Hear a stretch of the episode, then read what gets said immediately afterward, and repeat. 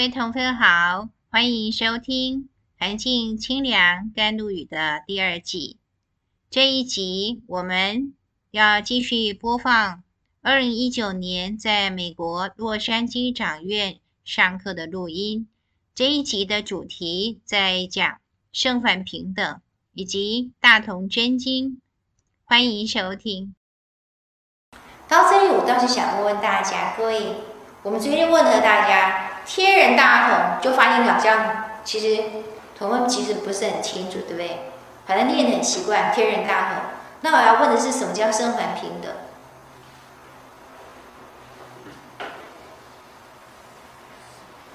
白话版是什么？它其实很白话，看起来好像没有什么生字，但是问题圣反平等是一一个概念。我们怎么样用一个比较白话的方式去跟教外人士说，我们的圣反平等是什么意思？就是天跟人之间没有间隔，没有间隔，没有隔隔为什么？你现在说的是道化天人，对不对？天比较接近。天人大同本来有两没有。因为我们现在我们现在问的是圣凡平等，我们一直在跟教外人士说，我们的目标就是圣凡平等，就是天人大同。但是什么叫圣凡平等？各位直接加之说，生跟凡是平等的，这是一种取巧的解释，但是可能对方不懂，然后我们自己其实也不懂。各位，什么叫生凡平等？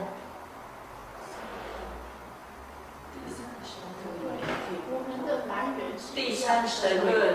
啊，什么叫第三神论？就是人皆可以成仙佛，仙佛不可以阻止你成仙佛。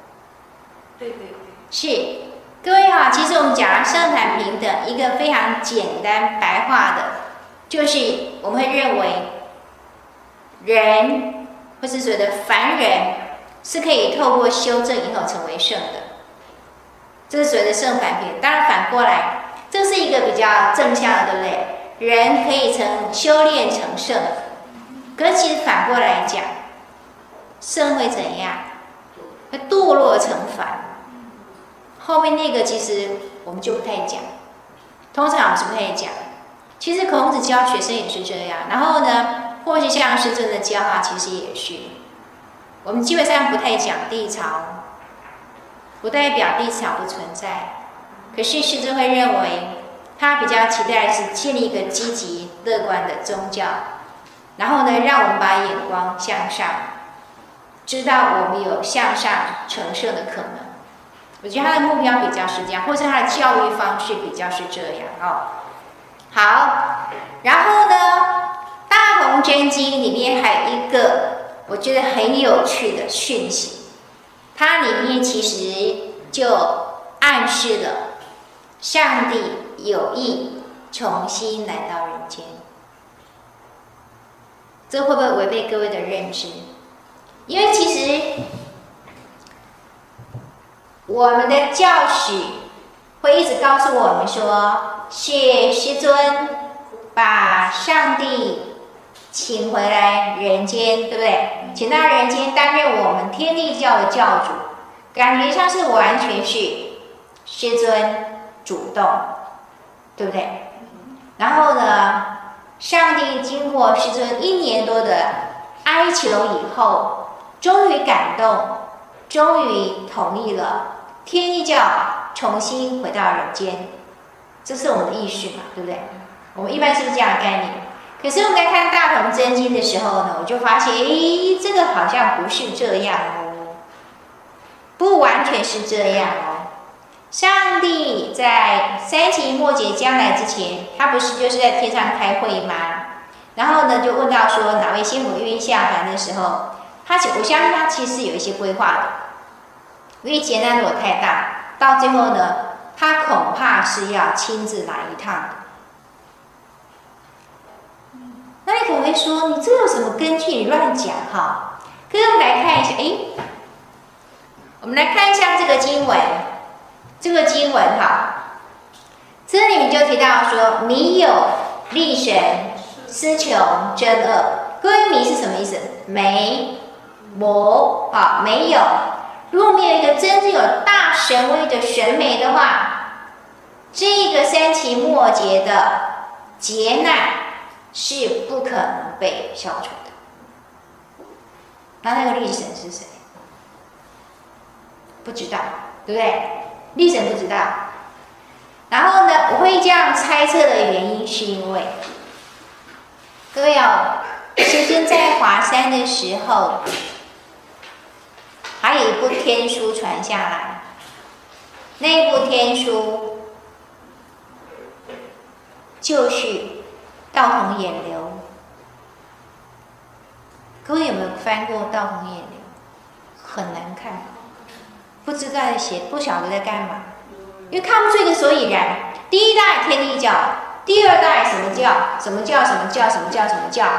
然后就排排下来。然后会讲到教义，会讲到哈那个道学心肠的教主，当然就是这样。可它真的很不好看，甚至还有一些奇奇怪怪的字，没看过的字里面都有。当年在华山传下来的时候，师尊说他不太懂，其实他是完全不懂，不知道在做什么。可是呢，不晓为什么天上要传这样一部书下来，所以他就怎么样，反正他就先收下来。然后，他到后来，等到呢，和子和占末节快起来的时候呢，他一直在想，我该怎么办呢？天人教好像没有办法去化延末节，所以我该怎么办？他就开始把一些线索慢慢兜起来。各位，《道统演流》里面，它是属于第几代？天人教主算第几代？第五十五代，那各位对五十五有什么特别的感觉吗？我们闭关就是五十五天，为什么要五十五天？为什么不是一般都是什么七七四十九天，不是吗？我们为什么要五十五天呢？天数，最大数，最大数。各位，那个是《易经系辞传》的典故啊，他就讲，其实五十五是天地之数。什么叫天数？天一、第二、天三、第四、天五、第六、天七、第八，然后天九、第十。天数就是类似我们今天说的奇数是单数，一三五七九叫单数，叫天数，二四六八十。叫地数，一加二加三加到十，五十五天，这个叫做天地之数。然后就在想天地之数，然后再来呢，师尊的道名叫做极出，对不对？所以极要穷尽，对不对？回到最源头，然后出也是源头。所以他就想到，天人教已经是第五十五代了，道统也流既然是已经五十五的时候，是不是要回到极初，回到第一代？第一代叫做天地教，就叫天地教。所以后来其实师尊有一点那种灵光一闪，他提到是这个线索，但是我其实就看到了。在《大同真经》里面，其实已经有了暗示，就是有个线索。如果我们有一个具有超级神威的神明，这个三期末劫是不可能被救整的。哎，所以其实我后来，我我后来在《读经笔记》里面，我就写一段不太正经的一个联想哈。因为我以前读过一个故事，我当时很感动，所以我就一直记得很清楚。我记得说，有一个眷村的女孩，小女孩的时候，她隔壁有个大哥就很喜欢、很疼她，然后呢，他就经常逗那个小妹妹，然后他，然后有时候甚至会讲什么，就会说：“等你长大了，你如果嫁不出去，你就嫁给我吧。好，如果你没人要的话，你就嫁给我。”就常这样跟他开玩笑，还是公开说，反正大家都知道在开玩笑这样。后来那女孩子长大了，长大了之后，她就反正离开了眷村，到外面去去过她的生活，也谈过恋爱，也被人家甩甩过几次之后，她到某年纪，突然不晓得为什么有一天，她脑袋就出现那个大哥哥跟她说话的那个笑容，她就跑回去眷村，诶，大哥哥还在那个地方，然后大哥就问他说：“怎么样？这几年过得好吗？”他不晓得为什么眼睛就掉下来，觉得好委屈。然后大哥跟他说：“嫁人了没？没。”然后大哥哥就问他说：“那你要不要嫁给我？我已经等了你二十年了哈。”那我为什么会想到这？我就会想，其实上帝很早以前就有规划，他是要重新来到人间主持天地教的，所以线索一个一个给。等了四十年之后，终于，那个他钟爱的弟子想到了，怎么样？你要不要找我下去当教主？我想到是这个哈，这个很不正经的一个，哎，好，那所以呢，各位哈，我们在《大同真经》里面会看到这个部分，就是它其实有些线索跟天地教重新来到人间。是有关联的哈，然后再就是呢，各位，《大同真经》里面，我们刚提到有一个时代使命，对不对？啊，已经有词穷真恶，然后呢，还有就是呢，天地教的一个终极使命，就是天人大同。那天人大同，各位来看一下，直接看红字就好啊。请问大家，如果要达到天人大同的时候，那么天界认为它的途径是什么？教化。教化，我们看到教化，然后呢，传龙去之教，其实还是教化，对不对？所以呢，透过教化之后，才可能达到所谓的天人大同。那当然就是呢，教化的第一步是还是要先化解，先化解。各位，那个就很像是什么呢？今天一个人生病了，病得很重的时候。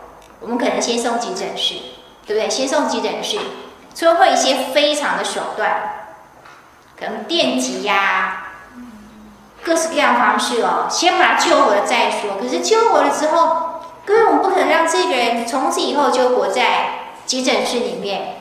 我们需要他健健康康的。那个绝对的后续，我们天人大同的工作，就透过教化之后。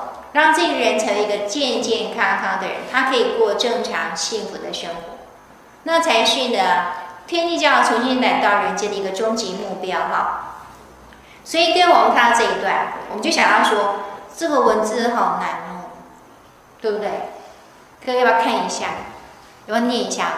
信我天人以弘圣福，克绝教化以正启蒙，恢固有之正气，传传龙世之教义。解之累所，伏之狂澜，济富邦绝世之恶，真运北极，世体向光，蒸蒸发，制定之浩气，龙环玄宇之沛人，大同熊熊，是教民生。刚才说什么？不太知道。各位，这个是非常正常的事情。所以这个就是呢，我们一开始我们的副长教，我们在规划课程的时候，他本来希望说每一部经都来讲一些。我们当时想要说，哎，其实同会很少念大同真经，除非你去闭过关，闭关也就是奋斗日呢早谈念一本，对不对？除非你自己很有心，否则的话呢，其实我们念大同真经的机会很少。所以呢，如果来讲大同真经呢，又是在晚上讲的话，各位大家知道结果会是什么？哎，所以呢，各位，我们呢先暂时避开。大同真经，因为说实话，经典，我们的基本经典说来说去就是说那些。各位，我这个不是贬义哦，绝对不是在贬这个词，就说啊，怎么说来说去没什么嘛？不是，因为其实核心就是那些，只是呢，经典会透过不同的文字包装以后，不断的反复那个概念，如此而已。所以基本的中心概念抓住之后。大家去念其他的经会，大家知道说，其实我不是完全了解它的意思，但是基本的大意，它的宗旨，我们绝对是可以掌握的。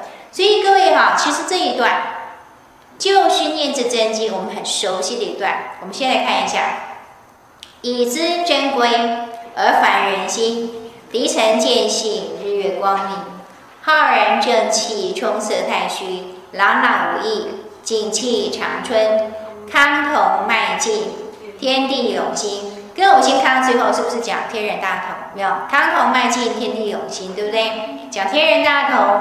可是天人大同的起点是什么呢？跟这段话的第一句“以知真规，而凡人心”，各位知道这个这个是什么？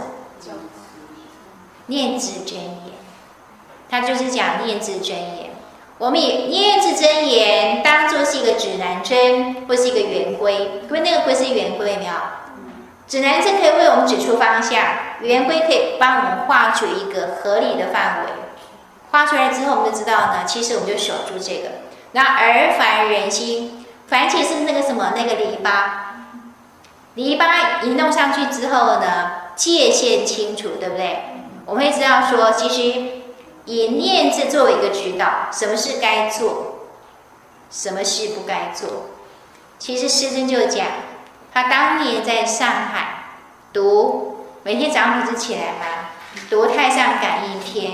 然后读文昌帝君阴騭文，他说读到最后，他有两句话说：是道则进，非道则退。有听懂吗？需要写吗？不用。虚道则进，他若是合乎真道的，合乎正道的，我们就往前走，这个事情是该做的。非道，我知道他是反其道而行，就该退。所以呢，是与非非常的清楚，建立一个大是大非的概念哦。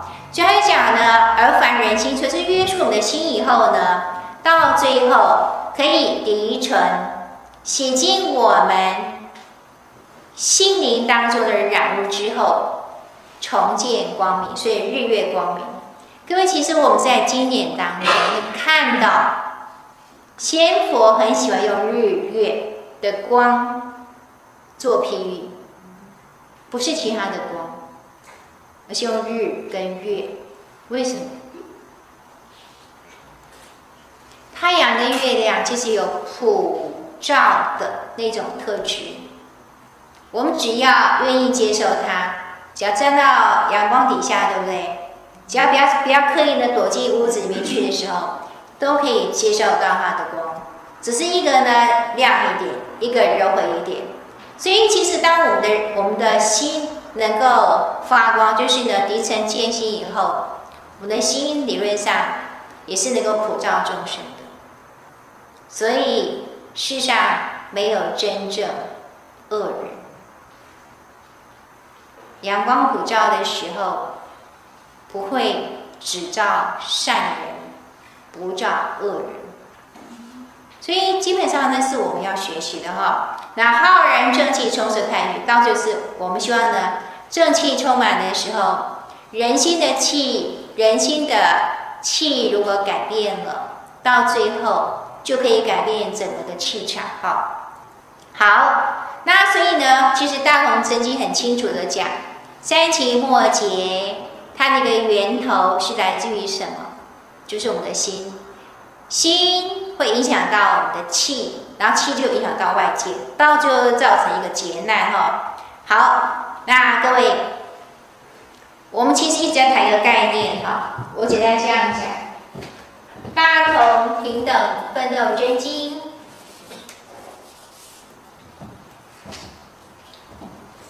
我们会这样觉得，就是感觉像很像是。大同，大同，然后平等，奋斗，好像是三等份。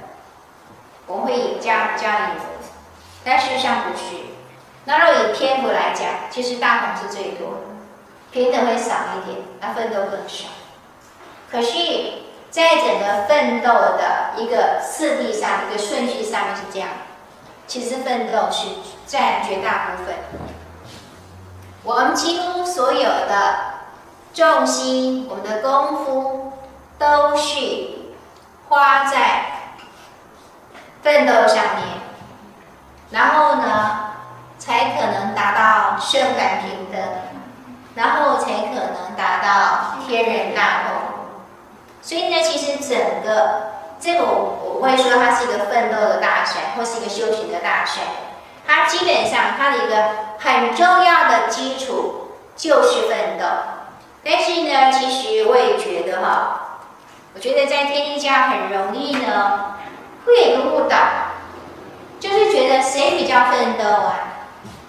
那那个奋斗是拿什么当指标？各位觉得？我们目前就各位所见，各位觉得呢？那我们讲他比较奋斗，对，他比较不奋斗的时候。我们其实会有一个很清楚的一个数字，就是送告数，对不对？所以大家拼命拼那个送告。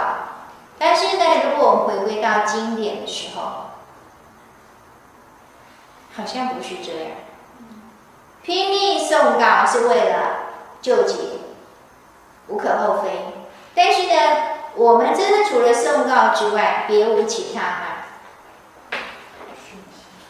各位可以回想一下哈，我们作为一个天地教的同分，我们有几门功课？五门功课，诵告只是其中之一，对不对？我们还有什么？有一个打坐，然后还有呢，反省忏悔，还有一个呢，风，行教者就是呢，遵守人生守则，念字真言，按照念字真言的指导去做。那所以严格来讲，其实讲很清楚，我们功课当中，其绝大多数，其实都还是在练习，是在练习的。我们可能常忽略这个部分了。所以其实我会觉得，我们整座修行的大山，其实它的一个真正的基础就是练心。然后这个部分呢，各位如果有机会去读《大同真经》，看到他到处讲重心呢，它的基础就是练心。到了是那个平等真经的时候，他还是跟我们讲，还是要练心。到了奋斗真经的时候，他就很清楚的说，还是练心。只是他用的字眼不是练心两个字，如此而已。但它的根本。不管是大同真经，不管是平等真经，还是奋斗真经，说来说去都在讲练心。甚至我也可以直接跟同奋说，即使是北斗增强真经这部经，其实很特别，是师尊为同奋求来的一部可以祈福的经典。斗母元君在里面的经讲到最后。还是在讲什么？练习。到最后是在讲练习。那七和真经也是一样，我们的气怎样才可以送到更高的天界？我们的念力哈，怎么样可以送到更高的天界，而且去得更快？同样是需要透过练习。所以其实练习是天地教所有修行的基础。只是很多时候呢，我们因为呢劫难当前，不得不。拼命的诵两誥，可是呢，师尊其实从来没有讲过说，你来天地教只要诵誥就可以，绝对不是这样哈。那所以呢，我因为呢好像重心有点偏离了，所以教育老师会出问题，对不对？教育就是一直在圣训一直讲，我们听教的教育哦，人和不足，这个问题其实不是只有在美国，台湾一样有相同的问题。这个部分很难得的，刚好一致哦。不要意见不合，可是这个部分我觉得其实还蛮一致的哈。那所以呢，我们借用那个佛教有一个大德，就是广钦上人，他的一个说法哈。这个是我好几次，我觉得大概或是也是闭关的时候，我其实很喜欢跟同辈分享。他就讲哈、他说，当我们议论，谢谢，谢谢，谢谢，谢谢。当我们议论别人是非，不是他非我是的事实，就说有时候我们会喜欢讲别人啊，那个人怎样怎样怎样，我觉得都是谁错了。千错万错都是别人的错，然后我是对的，对不对？我是对的那一方啊，我才会觉得，好像当我们批评了别人的时候，我们的档次呢就高一等，因为我可以批评他，对不对？因为我可以批评他。然后呢，可是呢，广钦上说不是哎，他说是我们的耳根、眼根在纳受，分别外物，是自家贼在劫功德财。所以，其实我们在议论别人是非的时候，很多时候伤害的是我们自己哈。所以说，伤害其实是我们自己的修行。那我们修行就是要守住六根门头，别让他在声色上追逐。这样烦恼就进不了门。时时紧闭六根，耳装聋，听若无闻；眼装瞎，视若无睹。鼻不减香臭，口不挑经出，耳不贪美言，眼不贪境界。知所家门，即所自家六根门头。专一念佛、拜佛、看经、打坐，打杂自身的功夫，哪里还有闲情向外攀缘？说实话，我觉得如果真的谈论讲到修心养性哈，佛教里面的确有很多经典是很值得我们借鉴的。那我们在这个部分呢，是需要去跟佛教取经的哈。那可是当然就说，并不是呢，佛教每一个都可以真正把经教活到他的日常生活当中去。那问题是呢，我觉得说我们在学道择一，就是如果去闭过关的同分，大家知道。其实教纲里面有一个学道择一，是大概闭关的时候每天就是要念一遍的。他一开始就会讲学道须知道，要知道道是怎么回事哦。我们在修道，那道是怎么回事？怎么样才叫修道呢？那接下来就讲什么？扫尽六贼心，其实就是练心。强调这是一个练心的概念哈。那另外呢，因为刚好讲到广钦上人，我也顺便带一下，因为刚好这段时间很有荣幸哈，就住在教院里面啊，其实也看到一些事哈。当然，我们很多教院都会有相同的问题，就是呢，呃，很多同奋来，来就是忙着送告，对不对？然后呢，可能拍拍屁股就走。所以我会发现哦，天教的道场有一个特色，就是呢。跟别的宗教的道场比起来，相对是比较脏的，脏乱。对，因为好像大家觉得说可以视若无睹，因为忙着要去做救劫的事情哈。我们讲的比较冠冕堂皇一点是，大家都忙着救劫，要去拯救天下苍生，所以那脚下的东西就不太注意哈。但是呢，其实我后来会看到同奋，会看到再去跟广兴上人。他在指导弟子的时候，他就讲，可是佛教他们也很强调做功课，比如说念经，对不对？念经，好，他们也觉得这个很重要。那所以呢，广钦上人会会跟他们说，就说你不是只忙着念经就好，要先去忙公家的事，因为如果你念经是为了你自己，那其实还是私事。所以呢，公事办，他就教同教他的教他的弟子念一个类似一个顺口溜：公事办，公事办，公事办完了私事办，很像在玩萝卜蹲，有没有？萝卜蹲，萝卜蹲哈，那个调调很像啊。但他就讲啊，其实念经如果是修自己，为了自己未来的去处，将来可以往生西方极乐或什么，那其实还是私事。所以呢，先把怎么样大众的事情做好，那其实修行才有可能真正成就。所以呢，我会觉得说，有时候呢，同奋来到这边，可以稍微分神看一下教育的环境啊，等等等等啊，你可以稍微多少帮点忙，大家做一点，其实教育就会有所改善，它整个气氛会变得更好。那我也跟大家分享，我有一次，呃，闭关的时候，我们都是不是都要打扫吗？那我就注意到，跟我一起那个同分呢，他其实会很希望呢，赶快结束，结束那个打扫，所以他对我那边弄得很细啊，这边刷那边刷，他就很不耐烦。那我后来就慢慢看到了，他其实最最喜欢做的事情是什么呢？打坐。他很喜欢打坐，非常非常喜欢打坐。但是我一旁看着他的时候，我慢慢就看到一个事情，我心其实会有一个问号，因为我会觉得他其实比较忙于他个人的修持，很多属于公众服务的事情，他不是那么的放在心上，他的优先次序是被放在后面的。那其实我就会觉得。这个多少还是有私心，我会这样觉得哈。当然那是我的想法。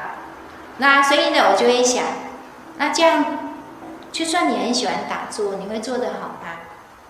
我当然也不敢问啦。那我这心里就打一个问号。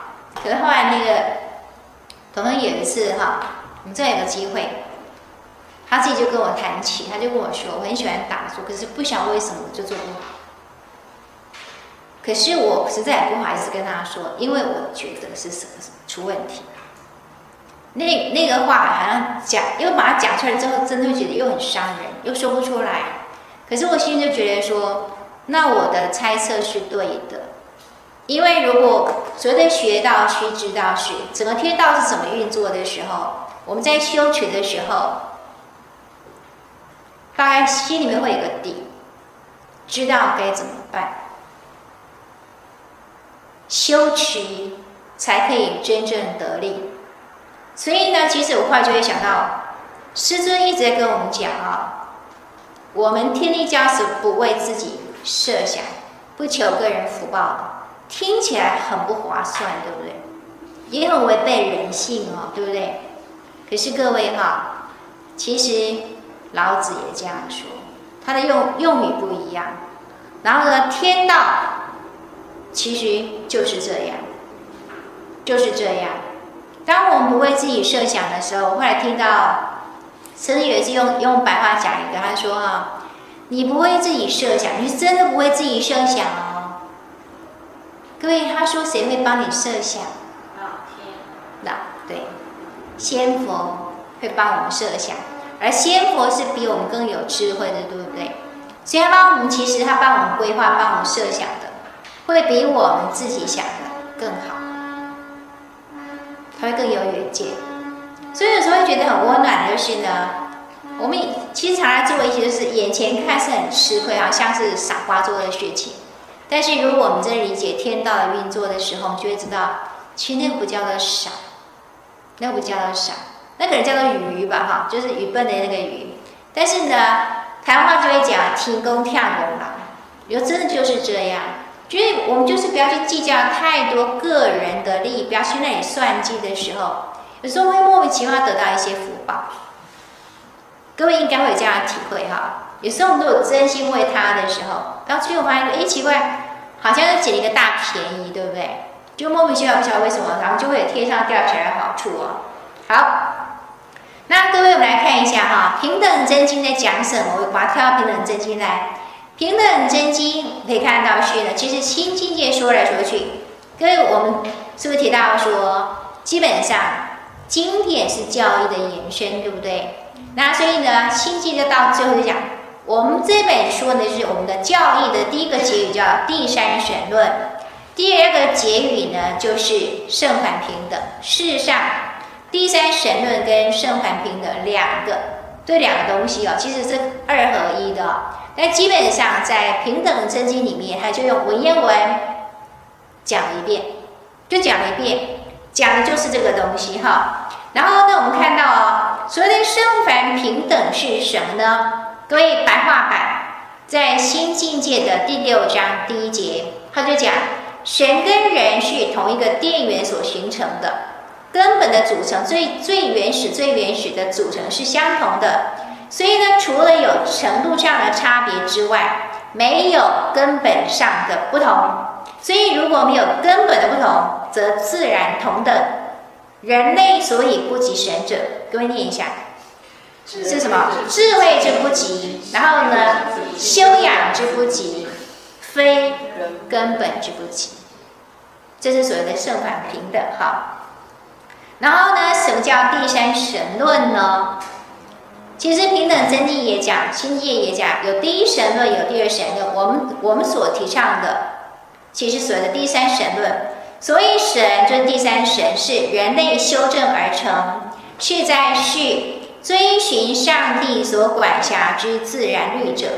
这种追寻自然律而顺应自然行为于世的人，懂得修行的真义，也就是呢，向自己奋斗，以求超脱后，避免自然律支配之道。哈，然后呢，所以呢，各位，我们讲到生凡平等的时候。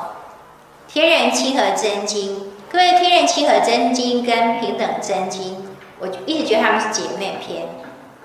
他们俩这两部经如果可以合在一块看的时候，会更清楚。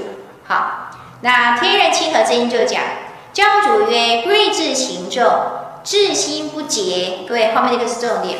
凡天人之谓，生圣而为圣，堕圣而为业。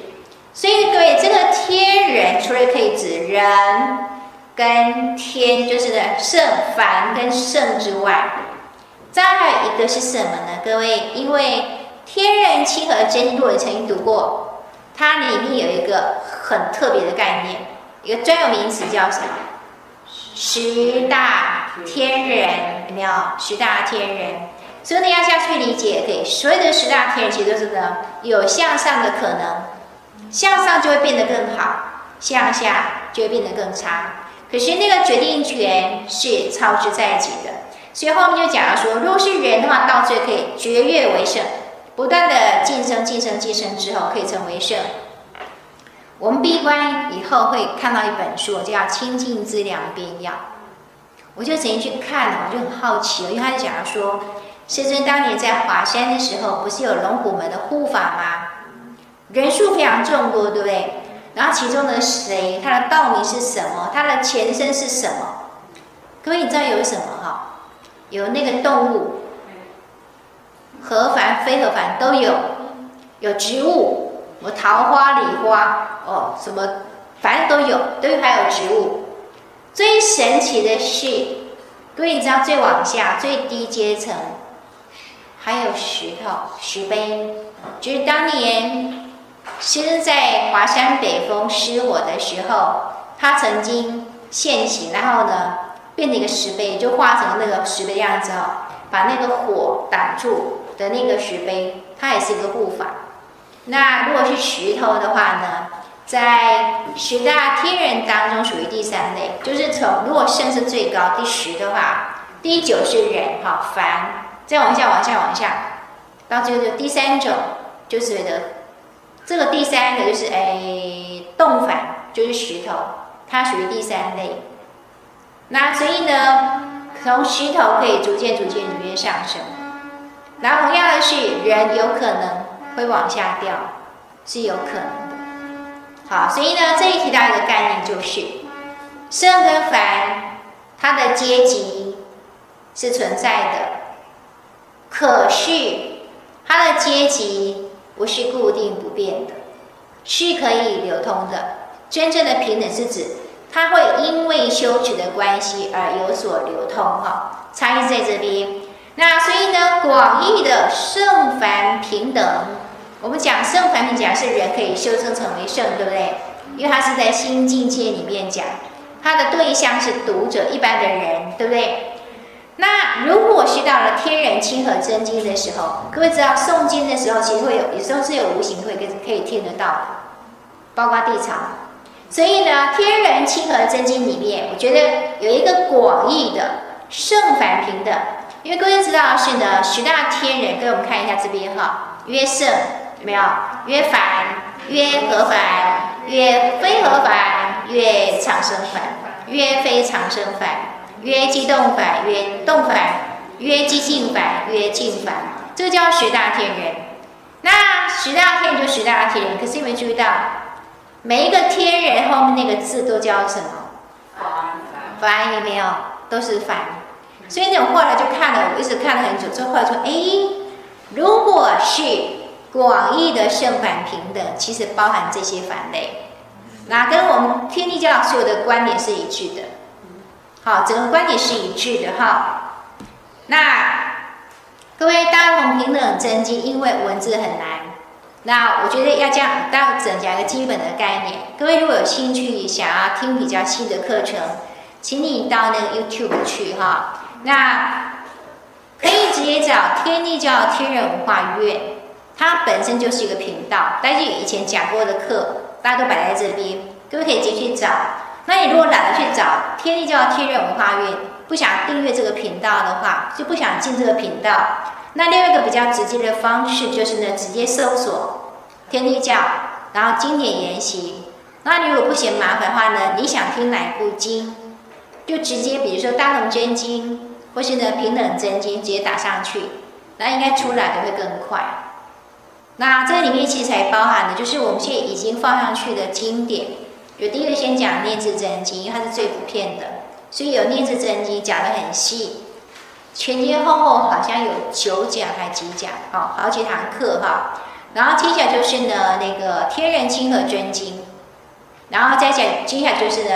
大同平等，平等还没有讲完，平等讲完之后会讲奋斗，然后接下来会讲北斗，然后就会结束。然后所以各位如果想是是想要看上课的录影，可以在这边找到。